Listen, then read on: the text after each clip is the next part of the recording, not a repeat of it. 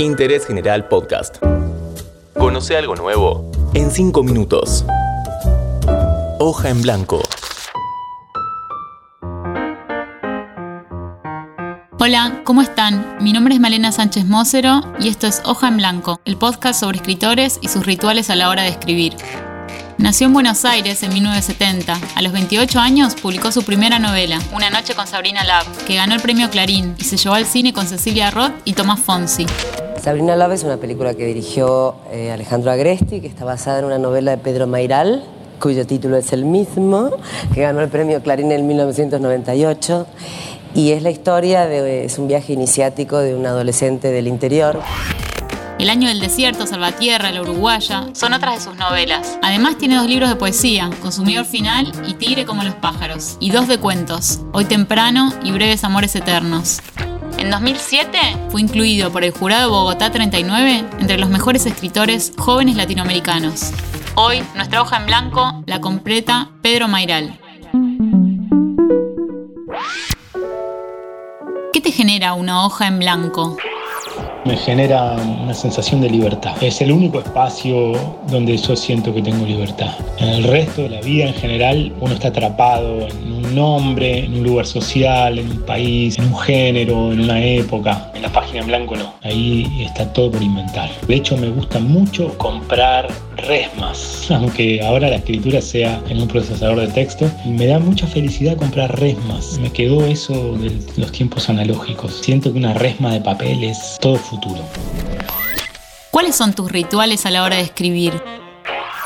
No tengo muchos rituales a la hora de escribir. Eh, últimamente, o sea, ahora tengo 50 años y eh, creo que a partir de los 40 más o menos empecé a escribir más a la mañana, que tengo la cabeza más fresca. Si me pongo a escribir a la noche ahora, me quedan como las rotativas del cerebro girando y no me puedo dormir. Así que prefiero escribir a la mañana. Si estoy con algo largo, desenchufo el wifi y pongo un papel al lado de la compu. Yo lo llamo, ahí hago la lista de no jodas ahora, que es esa mafia mental que aparece que me dice, deberías eh, enchufarte para el wifi para buscar tal dato, ¿no? Entonces pongo en el papel buscar tal cosa. Después, deberías mandarle el mail a tal, entonces pongo en el papel mandar mail. Y a las dos horas más o menos de tener el wifi desenchufado, me queda una lista no sé, como de 15 cosas. Y cuando me vuelvo a conectar, lo curioso es que no busco dos o tres cosas de todo eso. Lo demás era pura mafia cerebral para distraerme, para buscar likes en las redes sociales, algo complaciente. Por eso digo, es peligroso lo de escribir online. El único ritual que trato de tener es desenchufar el wifi. ¿Te acordás de algún libro que te haya hecho reír?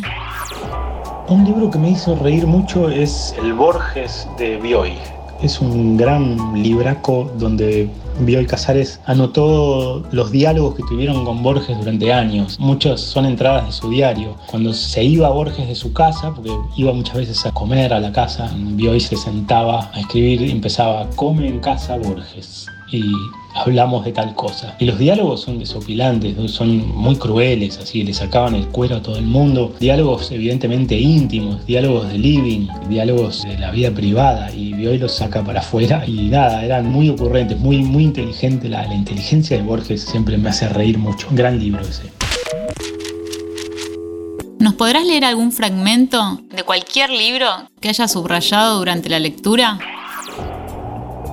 Me gusta esto que dice la poeta norteamericana Sharon Owles. Está en la contratapa de su antología poética sacada por Gobi Magog y traducida por Inés Garland. Dice Sharon Owles, creo que cuando le damos a nuestra lapicera un poco de libre albedrío, nos podemos sorprender a nosotros mismos. Todo ese deseo de parecer normal en una vida ordinaria, todo ese esfuerzo por encajar, se desarma frente a nuestro propio ser desconocido en la página. Y una cosa que amo de escribir es que podemos hablarle a los ausentes, a los muertos, a los que se apartaron y a los que echamos de menos, a todas esas personas de las que estamos separados. Podemos verlas otra vez, entenderlas mejor, hasta decirles adiós.